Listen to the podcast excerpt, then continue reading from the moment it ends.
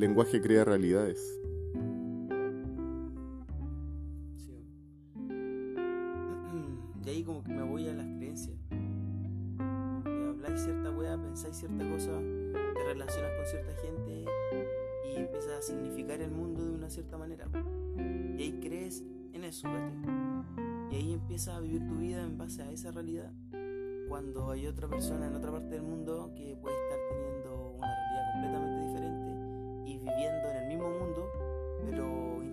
de una manera quizá opuesta. Es cuático porque el lenguaje es la facultad mental para crear significado y significante. Entonces, en base a eso, por ejemplo, nuestra, nuestro país tiene su propio lenguaje también, su propio habla, su propio dialecto. Entonces, hay palabras que son de otros países que no existen en Chile. Eh, por ejemplo, hay una que se llama saudade y no significa, no tiene un significado de palabra chilena, ¿cachai? Y hay, hay como, no sé, como 50 palabras que un día las empecé a leer y no tienen significado en Chile. Entonces, cuando converso con Carlos, de repente él me dice, ya, pero es que yo siempre he sentido ese significado de esa palabra. Y yo siempre le trato de decir, pero ya, veamos lo que dice la definición o vamos a lo que dicen los estudios, que son cosas que creó otras personas. Entonces al final nosotros nos terminamos comunicando con palabras que ni siquiera creamos nosotros, que no hicieron sentido a nosotros, sino que nosotros se le, nos enseñaron un tipo de lenguaje que no viene desde nuestro interior, de nuestra experiencia, nuestro sentir, que nosotros le hayamos puesto un nombre a eso. Al final la, la comunicación que nos permite tener en base a ese lenguaje. Cuando tú me estás hablando de, de, de conciencia, de todos los temas que hemos, traba, que hemos trabajado, que hemos hablado, eh, no sé, pues, eh, ahora está, me estás hablando de prójimo. Eh, también, por eso cuando tú me dices, no, eso es lo que yo siento, para mí es como, ah, ya. Yo, yo nunca me he puesto a cuestionar tanto que cómo siento esa palabra, porque también pienso y digo, quizás hasta ni siquiera le pondría esa palabra, ¿cachai? Pero ya está establecido, ya se estableció y al final nosotros funcionamos en base a eso. Todo esto que estamos hablando, todo lo que yo estoy diciendo ahora, incluso todo eso, ni siquiera es creado por mí. y es cosa de que, no sé, el lenguaje crea realidades. Donde tú, todo lo que hoy día se está utilizando es terminado en E, como amigues, todes. Si tú lo empiezas a usar, a usar, a usar, a usar, después ya se va a hacer realidad y casi las personas, para referirse a un todos y todas, van a decir todes. Entonces, no sé qué piensas de eso. Sí, pienso que esos cambios se pueden dar, pero hay que considerar un tiempo para que se implementen, como que el cambio se dé de manera orgánica, que ya no sea un, un pensar consciente y decidir si digo todes, todas y todos, amigues, ¿cachai? Sino que salga automáticamente. Como ayer lo vimos en la película, estábamos viendo una película y salió amigues, creo, ¿cierto? Sí. En el, el subtítulo. Ya te, no, no, jamás hubiera aparecido un subtítulo amigues. Claro.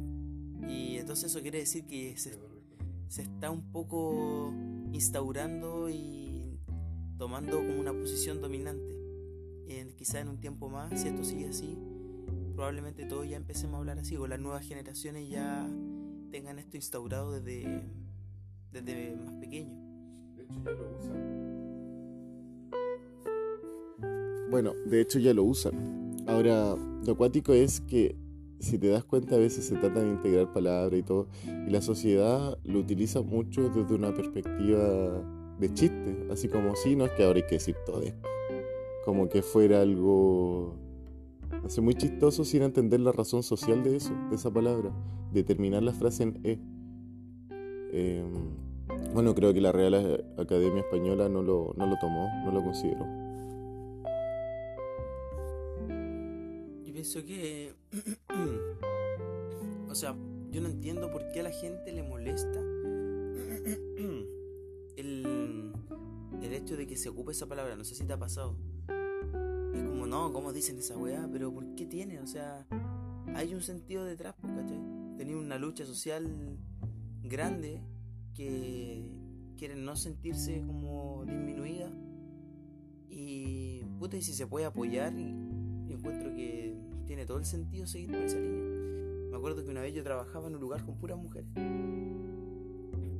y en una se va una chica y dice chao a todas yo como que me doy vuelta a decir chao pero no me sentí identificado ¿cachai? como que no me llegó el todas pero fue raro porque nunca me había pasado estar en un grupo y no sentirme dentro de las palabras de otra persona, ¿cachai?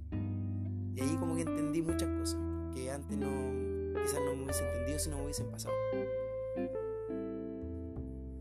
Claro, por ejemplo, bueno, a mí me pasa que trabajo con estas mujeres y estudié una carrera donde había muchas mujeres. Entonces, eso me había pasado comúnmente y claro, al principio me acuerdo cuando era más chico era como, oye, pero estoy yo. Ah, ya, sí, es que todas y tú, no sé. O cosas así. Pero después como que no me lo tomé personal. O sea, entendí que eh, todas, todos se utiliza cuando hay más cantidad de personas en un lugar.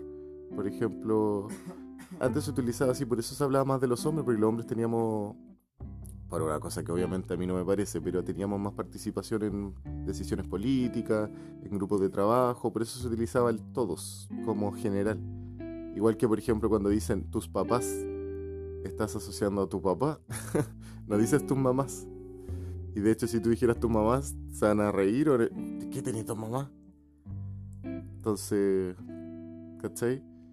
Eh, yo me acuerdo cuando chico creé mapas decía mis mapas, porque me cargaba que fueran papás de partida porque mi papá para mí no me representaba, no era como, como que yo no quería generalizar con mi papá. Entonces, eh, es un tema social, pero, pero siento que la comunicación está muy ligada a eso y, de repente si no se, no se cambian esas reglas, esas perspectivas, es como que nos quedáramos en el pasado en el fondo. Porque hoy en día yo creo que el nuevo lenguaje que podamos ir creando como sociedad tiene que ser pensado para la sociedad actual. Y yo creo que no sacáis nada con ir renovando de pronto leyes, la educación y todo, porque seguimos hablando en términos que son antiguos. Como por ejemplo, hay gente que todavía habla de retardo mental. Y por ejemplo, evolución a discapacidad intelectual, eso. Y hoy en día los últimos estudios ya no hablan de eso, sino que hablan de una capacidad diferente. Y quizá el día de mañana ni siquiera se hable de ninguna de las anteriores. Entonces, eh, la terminología, los términos que ocupamos, las palabras, son súper importantes para que nuestra sociedad avance. Y ahora cuando ocupamos palabras, para la sociedad tenemos que pensar lo mejor para la sociedad o lo mejor para el individuo. ¿Qué prima?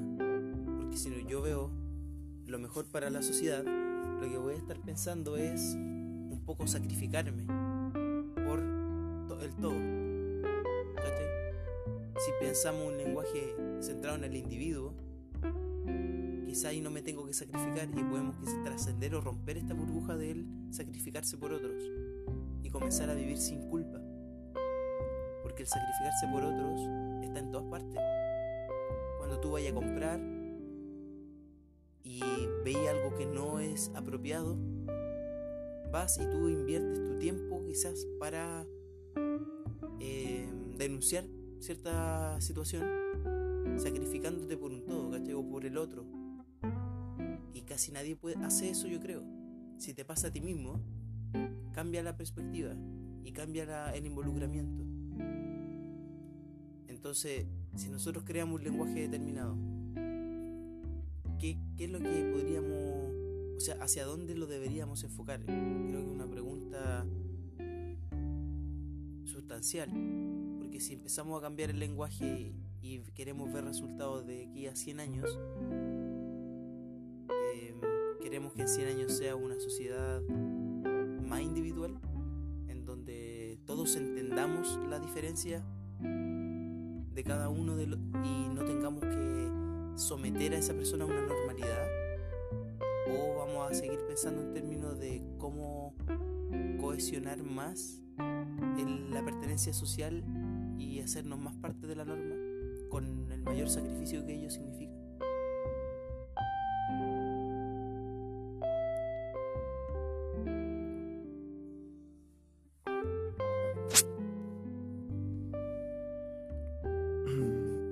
Claro. Bueno, yo creo que en sí también tú hablas de sacrificarse. Creo que eso también tiene que ver con las convicciones, con los valores, con los principios de cada persona y qué tan fiel es a esos principios. Y eso, eso es lo otro. Ahora, también pasa que yo siento, que, no sé, porque todas las personas somos diferentes, entonces esos principios de cada persona son diferentes.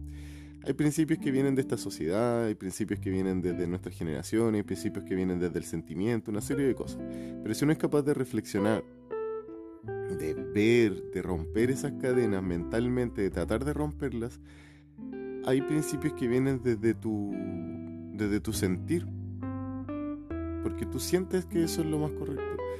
E incluso haberlo cuestionado, tú dijiste, no, pero es que para mí me parece que es así porque a ti ya te parece, porque tú lo sentiste así.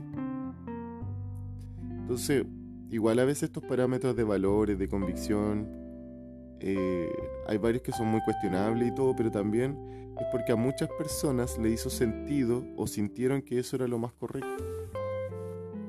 Como por ejemplo no matar. ¿Cachai? Puede ser que a una persona le parezca que es bien matar.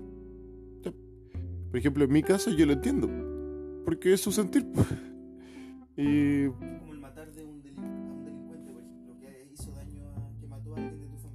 claro, ¿Qué pasa ahí con el matar? es que... Sí, pues. Yo no te estoy hablando porque ahí es distinto cuando yo siento. Siento eso como más personal y no y quizá no me va a doler que él mate o no me va a importar que él mate, lo que voy a sentir es que me mató a una persona cercana a mí y eso es diferente. Entonces, yo aquí te estoy planteando un tema que no es personal. Estoy hablando de un tema más desde, el- desde la otra mirada. ¿Me entiendes? Como por ejemplo, por eso te decía, por el matar. Entonces, todos sabemos o tenemos un sentido común y creemos que no tienes que quitarle la vida a otra persona porque es su derecho. Entonces también está muy ligado con los derechos, derechos humanos. Ahora si yo te digo, y también te voy a cuestionar los derechos, así como ya, ¿y quién dijo que eso eran los derechos de las personas? Tampoco podemos estar haciendo eso porque también tenemos un sentido común, o sea, lo podemos hacer, pero también sabemos que hay derechos que, básicos que debemos tener todos los seres humanos. Yo creo que el tema de derechos básicos de todos los seres humanos es bastante construido. Creo que si bien hay un sentido común, ese sentido común está condicionado por la norma. Si nosotros vamos a un libro de derechos humanos, o sea, las normas actuales eh, se van modificando en el tiempo, se van incluyendo nuevas cosas. Pero está normado, o sea, como que alguien toma la decisión de que esos van a ser. ¿Cachai? Y incluso así, hasta después no se cumple. ¿Cachai? Como en Chile, por ejemplo, que el derecho al agua es un derecho eh, mundial Entonces, es tan relativo y creo que muchas de, de las cosas como valóricas que tú puedes decir como no, pero es que este es sentido común y se asumió así y, y el matar, uno sabe que no hay que matar. Como todas esas cosas creo que están muy heredadas de la moral cristiana. Muy heredadas. Y eh, yo creo que está bien que estén, ¿cachai? Pero el tema es que a veces nos hacen vivir con culpa. Hacen vivir y tener en el, alojado en el inconsciente ya que cualquier cosa que hagáis te va a recaer un castigo, ¿cachai? Eh, a no ser, a pesar de que no estés de acuerdo con ello. El problema es que si no hay culpa, la gente va a actuar, va a actuar nomás por una violación, un- el matar. La gente va a actuar porque va a decir, ah, no es cierto, entonces lo hago.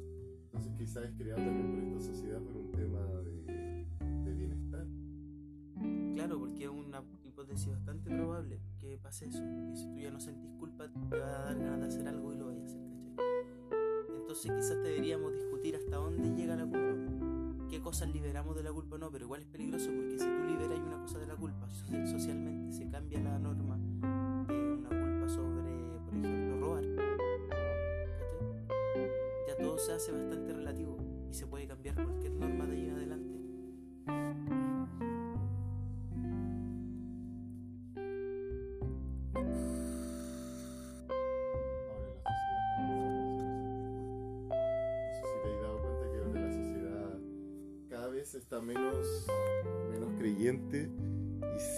sentir menos culpa.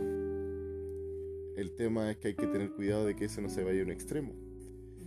Yo creo que hay una base de todo, que es el equilibrio. Creo que siempre llego a la conclusión de que tiene que haber un equilibrio entre todas las cosas. Es súper difícil porque siempre uno se pasa del equilibrio. Como por ejemplo, eh, esto, esto es un ejemplo más que nada. Cuando se hablaba antes era el machismo, después el feminismo, pero el feminismo para que se llegue a un equilibrio va, tiene que eh, irrumpir y ir un poco hacia el embrismo para después llegar a un feminismo que sea algo más equilibrado, algo más equitativo. ¿Cachai? Entonces de repente antes yo no entendía por qué estas mujeres que eran como que era embrismo puro, que era algo muy un poco violento, tenía que ser así. Yo decía que no, no la entiendo. Pero después empecé a escucharla y todo su discurso y logré entender que, claro, para que tú saques a una sociedad de, de algo que estaba en un extremo, tienes que llevarla a otro extremo.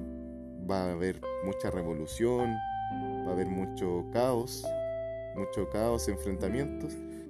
Y la idea de eso es que después llegue un equilibrio creo que así siempre ha ido funcionando la sociedad cuando he visto la historia de cosas. Siento que siempre ha sido como un poco así. Con las mismas revoluciones que han habido. La guerra. No la justifico. Estoy solo, estoy solo diciendo que he visto que eso es lo que se ha hecho para buscar el equilibrio. ¿Habrán otras formas? Pues yo personalmente creo que sí. Pero por lo que veo en la sociedad y lo que piensan las personas, siempre me dicen que tiene que haber un, un quiebre, un caos para que haya un cambio.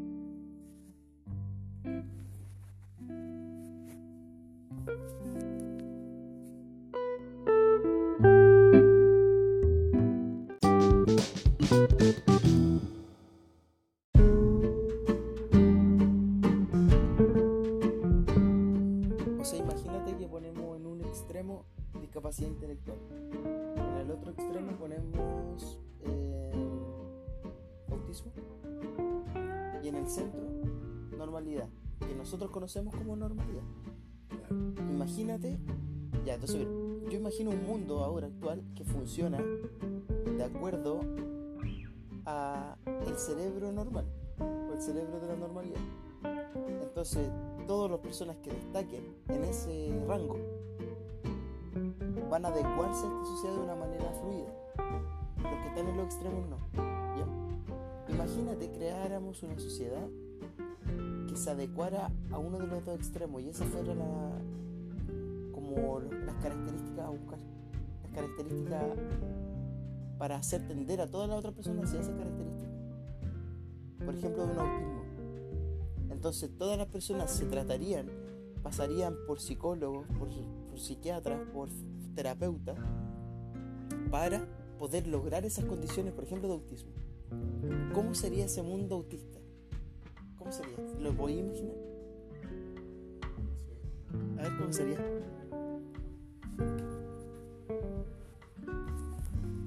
Personalmente me...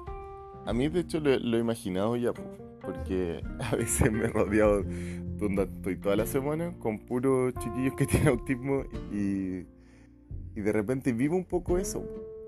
Y después cuando me comunico como con los demás, se me hace súper complejo de repente porque es como volver a tener que usar mucha habilidad social, mucho eufemismo, mucho sentir cristiano. Entonces yo siento que sería una sociedad mucho más objetiva de partida. Eh, diría mucho más la verdad. Eh, no, no te hablarían desde una manera indirecta, sino que sería todo con un habla directa. Así como, oye, ¿sabéis qué? Cierra, cierra la puerta porque tengo frío. En vez de que alguien te diga, oh, ¿sabéis que hace frío? Quizás podríamos cerrar la puerta. ¿Se entiende? Es diferente. Eh, igual las bromas dejarían de existir un poco, porque no está ese sentido del humor eh, tan arraigado que tenemos nosotros, que está a base de la ironía, el humor negro, son cuestionamientos más indirectos. Aquí es todo algo más metódico, que tiene pasos. Sería una sociedad mucho más organizada también, porque más lenta, muy sensata, pero también mucho más organizada.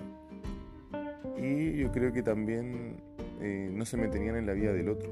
Por ejemplo, me pasa muchas veces que los Asperger tienen papás súper cristianos que, no sé, no les gusta la homosexualidad, todo ese tema. Pero cuando tú hablas con ellos, que tú los ves así como súper serios, ni ahí con el amor y todo eso, te dicen, eh, y le digo, no sé, hoy tu compañero, no sé, gay. Ah, sí. Como que les da lo mismo, ni siquiera les importa. No juzgan al otro. Sería una sociedad también que no juzgaría. Porque yo he visto que ellos no juzgan, generalmente. Viven su propio mundo. Su, les interesa su, lo que ellos hagan o lo que les afecta a ellos. Y en ese caso van y lo dicen.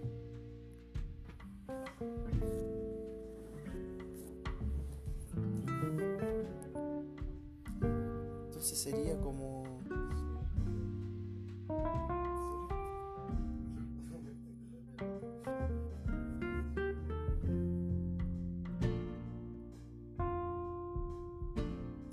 como un extremo individualista,